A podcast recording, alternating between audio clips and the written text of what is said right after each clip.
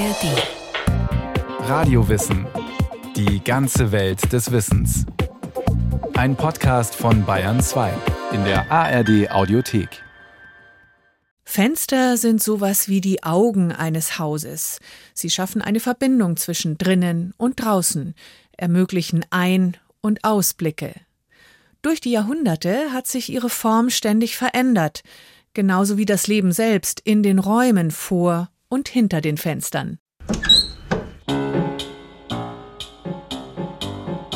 Der Plan, das neue Rathaus nicht viereckig, sondern dreieckig zu bauen, stammte vom Schweinehirten. Die Idee wird Schilder berühmter machen als Pisa mit seinem schiefen Turm, sagte er. Und so machten sich die Schildbürger an die Arbeit, errichteten drei Mauern und setzten ein Dach darauf.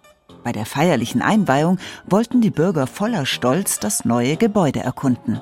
Doch sie waren noch nicht auf der Treppe, da purzelten sie auch schon durcheinander und schimpften wie die Rohrspatzen. Da erst dämmerte es den Schildbürgern. In unserem Rathaus ist es finster. Sie hatten doch tatsächlich die Fenster vergessen. Was für uns heute ein inzwischen sprichwörtlicher Schildbürgerstreich ist, war für unsere Vorfahren über viele Jahrtausende noch Normalität.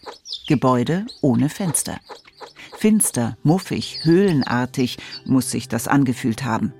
Und dann, irgendwann, kam das Fenster. Fenster, von lateinisch fenestra, bezeichnet eine Maueröffnung in einem Haus zur Belichtung und Belüftung von Innenräumen. Seit dem 8. Jahrhundert gehört das Wort Fenster zum deutschen Wortschatz. Wohnen ohne Fenster ist für uns unvorstellbar. Das bloße Dach über dem Kopf reicht nach heutigen Begriffen höchstens zum Hausen aus, nicht aber um sich auch zu Hause zu fühlen. Die österreichische Wohnpsychologin Dr. Barbara Perfal befasst sich seit vielen Jahren mit Architektur und damit, wie Räume und Fenster wirken. Fenster spielen beim Wohnen und beim Einrichten eine ganz große Rolle und vor allem bei der Frage, wie wohl sich Menschen in Räumen fühlen. Ich meine, ursprünglich sind Fenster ja einfach in Häuser geschnitten worden sozusagen, um Licht rein und ganz zu Beginn den Rauch rauszulassen. Und so ein Sicherheitsaspekt hatte das auch noch. Also man hat sich aus dem Haus heraus verteidigt durch so Fensterschlitze zum Beispiel. Aber im heutigen Wohnen spielt es eine ganz große Rolle, die meisten Menschen suchen beim Wohnen Licht. Je heller Wohnungen sind, desto wertiger und angenehmer werden sie wahrgenommen. Die Villa mit Panoramafenstern und entsprechend lichtdurchfluteten Räumen ist für viele der Inbegriff luxuriösen Wohnens. Idealerweise befindet sich das Haus in unbebauter Umgebung und erlaubt den Blick ins Grüne. Dass wir das als angenehm empfinden, hängt womöglich damit zusammen, so Wohnpsychologin Barbara Perfal, dass der Mensch in unseren Breitengraden seit etwa 16 Generationen erst überwiegend sich in gebauten Räumen aufhält. Also das heißt, vor wenigen hundert Jahren war unser Lebensraum eigentlich das draußen. An und für sich sind wir als Menschen Geschöpfe des Draußen sozusagen. Darauf sind wir auch programmiert, ja. Und deshalb suchen wir das auch im Drin. Fenster schaffen eine Verbindung zwischen innen und außen.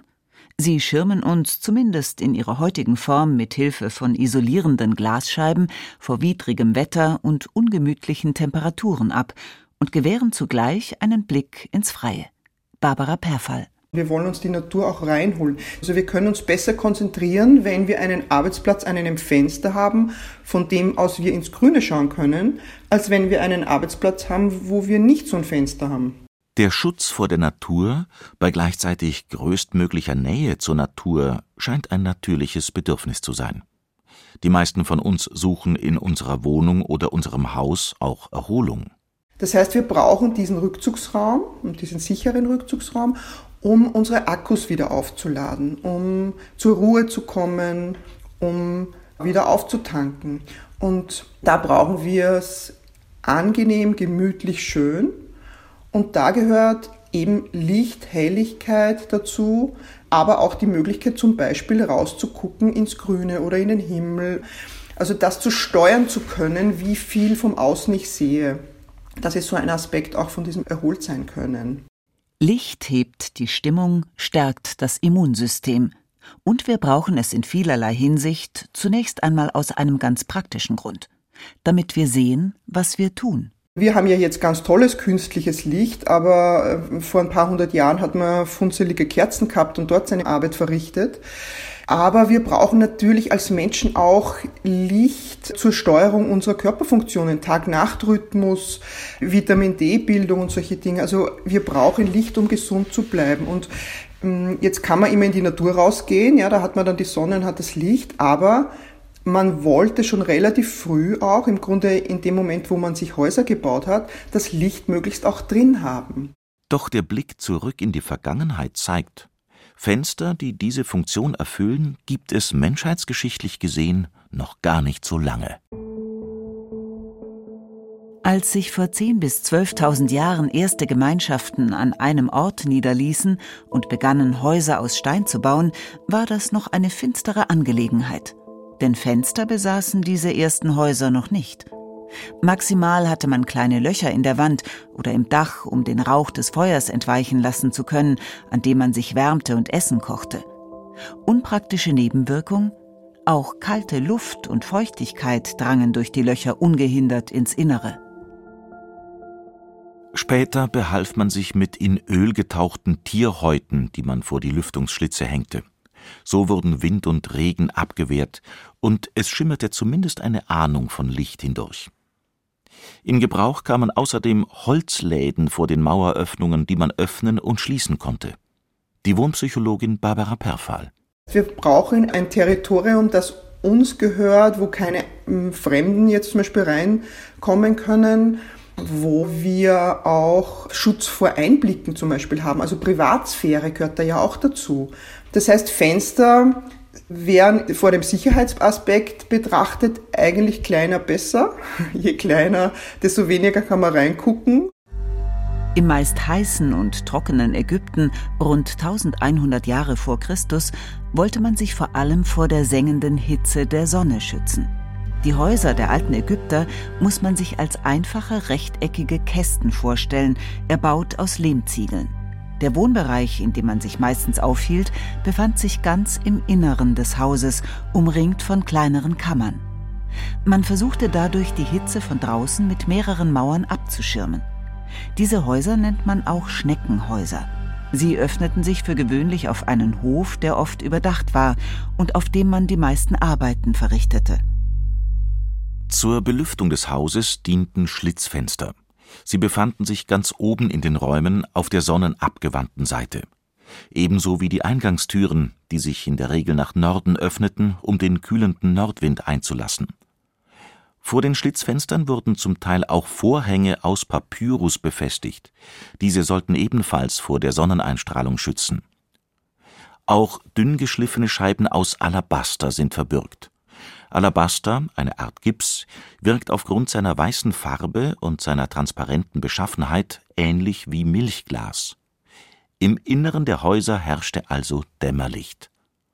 Auch reich verzierte Fenstergitter aus Sandstein, die man zum Schutz der Privatsphäre anbrachte, verdunkelten die Räume. Weil sich die Häuser trotzdem im Laufe des Tages aufheizten, bespritzten die Menschen ihre Böden mit Wasser, das in Krügen dafür bereitstand. Die Verdunstung sorgte für ein wenig Kühlung. Abkühlung suchten auch die alten Römer in der Antike. Wie sie lebten, interessierte schon den Universalgelehrten Johann Wolfgang von Goethe. Neapel, den 13. März 1787. Es ist viel Unheil in der Welt geschehen, aber wenig, das den Nachkommen so viel Freude gemacht hätte. Ich weiß nicht leicht etwas Interessanteres. Goethe auf seiner italienischen Reise nach dem Besuch der antiken Stadt Pompeji am Golf von Neapel. Sie wurde 79 vor Christus nach dem Ausbruch des Vesuvs verschüttet und blieb unter der Vulkanasche großenteils erhalten. Pompeji ist also ein Glücksfall für Archäologen. Die Stadt bietet einen Einblick in den Alltag und die Wohnverhältnisse der Menschen damals. Goethe war fasziniert. Pompeji setzt jedermann wegen seiner Enge und Kleinheit in Verwunderung. Schmale Straßen, obgleich gerade und an der Seite mit Schrittplatten versehen, kleine Häuser ohne Fenster, aus den Höfen und offenen Galerien die Zimmer nur durch die Türen erleuchtet. Nicht alle Häuser der alten Römer waren fensterlos. Insbesondere die Häuser wohlhabender Bewohner hatten Fenster zum Garten oder zum Hof hin, noch ohne Verglasung allerdings.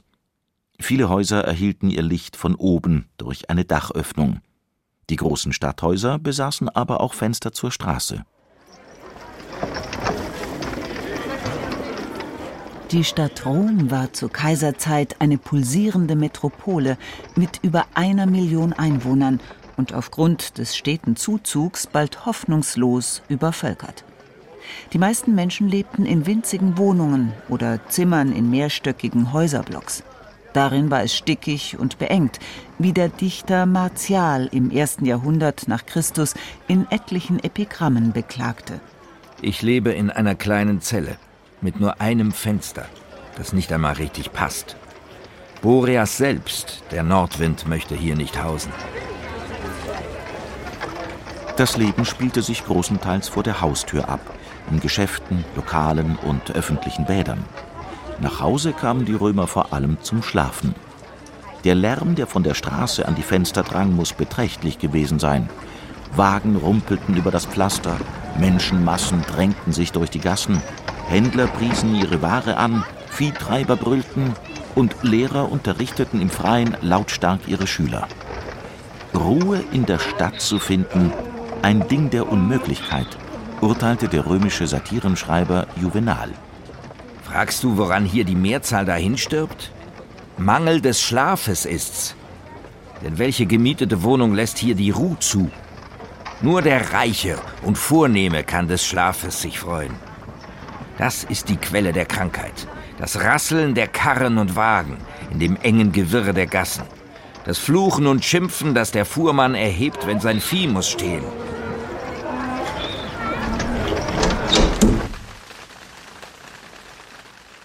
Lärmreduzierendes Fensterglas entwickelten die Römer kurz nach Christi Geburt. Eine bahnbrechende Erfindung.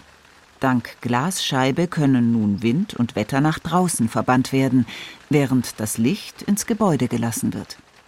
Das Fensterglas kommt gerade rechtzeitig für die Eroberungsfeldzüge der Römer über die Alpen in den kühleren Norden. Nur dank Glasfenstern waren auch andere zivilisatorische Exporte der Römer in kältere Regionen überhaupt sinnvoll nutzbar. Beispielsweise Fußbodenheizungen oder Thermen. Hier in ihren Badeanlagen setzten die Römer wohl ihre ersten Glasfenster ein. Und zwar nach Südwesten ausgerichtet, sodass die Becken zu den Badezeiten zwischen Mittag und Abend die volle Sonne abbekamen und sich die Räume dadurch aufheizen konnten. Eines der ältesten erhaltenen verglasten Fenster stammt aus der Forumstherme in Pompeji. Eine etwa handtellergroße runde Scheibe in einem Bronzerahmen. Fensterglas, das noch über viele Jahrhunderte ein Luxusgut war, wurde nur in öffentlichen Gebäuden und in den Palästen der Reichen eingebaut. Die frühen Fensterscheiben muss man sich auch noch recht klein vorstellen. Sie maßen in der Regel höchstens 20 mal 30 Zentimeter. Außerdem war das Glas matt, uneben und noch lange nicht so durchsichtig, wie wir es heute kennen. Hergestellt wurde es aus einer Mischung von Buchenholzasche und Sand, die man bei rund 1500 Grad Celsius miteinander verschmolz. Vermutlich wurde dieses frühe Fensterglas geblasen, aus der Glaskugel ein Zylinder geformt, welcher schließlich geteilt und ausgerollt wurde. Die Reste wurden wieder eingeschmolzen. Ein äußerst aufwendiger Prozess. Aus der Not des kleinen Formats machte man in der Gotik, also ab Mitte des 13. Jahrhunderts, eine Tugend. Man färbte das Glas bunt, unter anderem unter Beifügung von geringen Mengen Gold und Chrom, und setzte es mittels Bleifassungen zu Bildern zusammen. In den gotischen Kathedralen prangen seither prächtige, vielfarbige Glasfenster. Eines der größten ziert die Kathedrale von Metz. Es misst 6500 Quadratmeter, ist also fast so groß wie ein Fußballfeld und zeigt unter anderem verschiedene Marienbildnisse. Hier stehen wir in einem unserer Haupträume. Sie sehen das, wenn Sie jetzt um sich schauen, auf der rechten Seite eben eine große Anzahl von Fenstern. Die kommen aus dem gesamten bayerischen Bereich.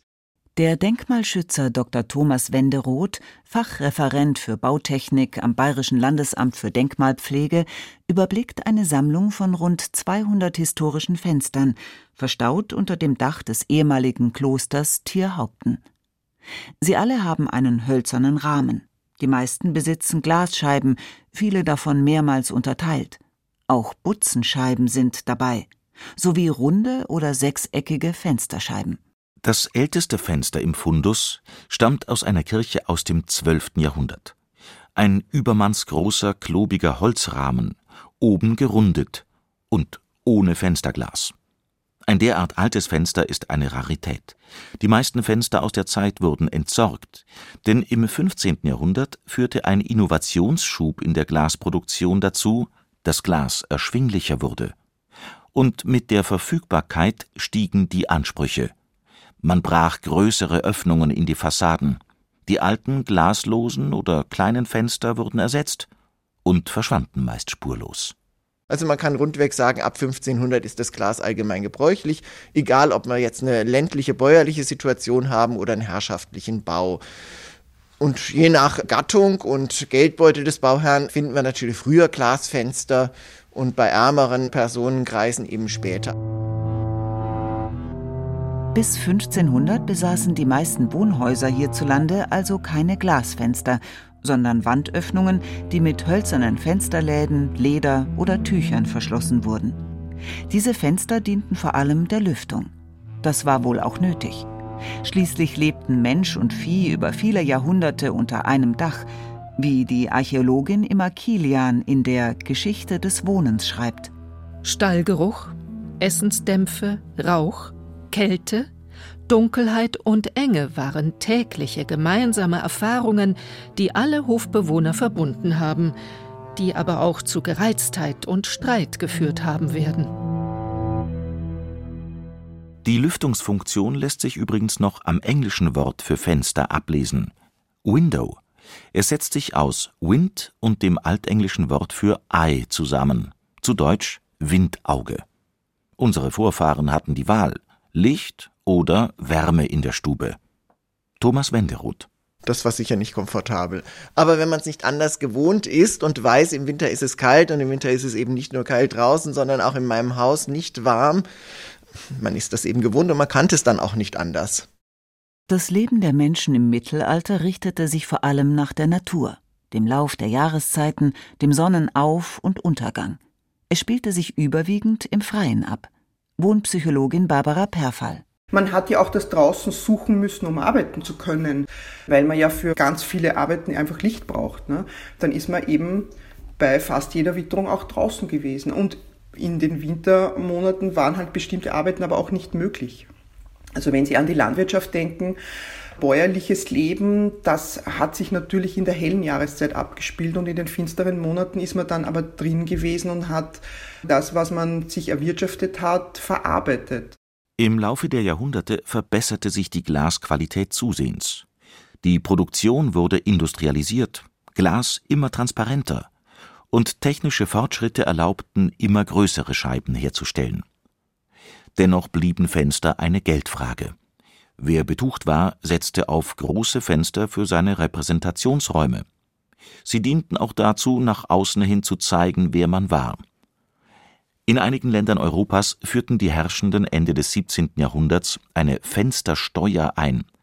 Sie hatte angeblich zur Folge, dass Hausbesitzer zum Teil Fenster zumauerten oder möglichst fensterarme Häuser bauten, um weniger Abgaben zahlen zu müssen.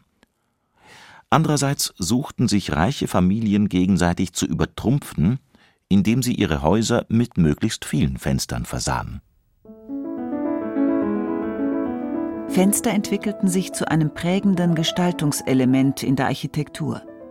Sie dienten dazu, Fassaden und Innenräume zu gliedern. Man setzte zur Unterteilung der Scheiben beispielsweise Sprossenfenster ein.